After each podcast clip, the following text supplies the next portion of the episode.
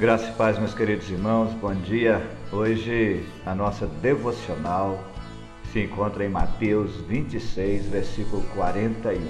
E o texto diz: Vigiem e orem para que não sejam tentados.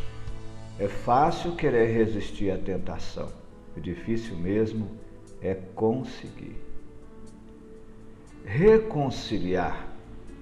Já parou para pensar nesta palavra? Reconciliar é restabelecer o acordo entre pessoas que se tinham malquistado. Consagrar, fazer perder a má ideia que se tinha de alguém ou de alguma coisa. Conciliar coisas aparentemente opostas. Restituir a graça de Deus. Absorver o penitente ou o herege arrependido. Fazer as pazes com. Então, por que precisamos de reconciliação? Porque o pecado acabou com o nosso relacionamento.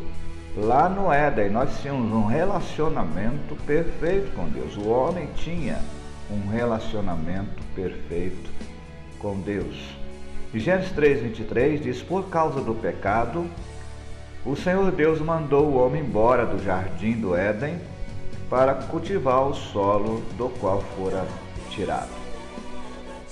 Porque o pecado gera ruído em nossa comunicação com Deus.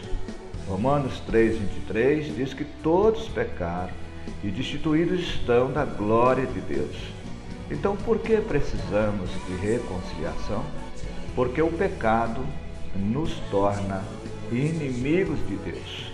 Hebreus 10, versículo 26 e 27 diz assim: Se continuarmos a pecar deliberadamente depois que recebemos o conhecimento da verdade, já não resta sacrifício pelo pecado, mas tão somente uma terrível expectativa de juízo e de fogo intenso que consumirá os inimigos de Deus.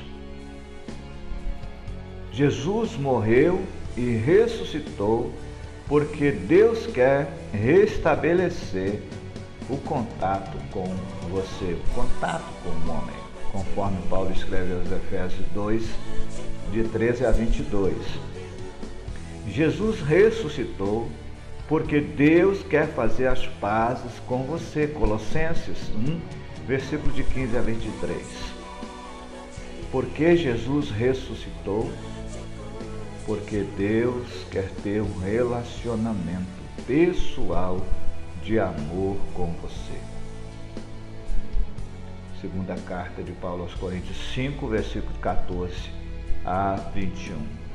Pense nisso como tem sido a tua vida e como tem sido o seu relacionamento com Deus.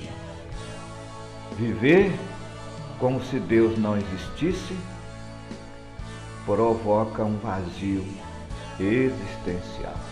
E esse vazio existencial, ele só pode ser preenchido com Deus. Pense nisso, querido. Deus abençoe a tua vida. Deus abençoe a tua família, a tua casa. Aqui quem fala é o pastor Fagundes, da Primeira Igreja Batista em Tucumã.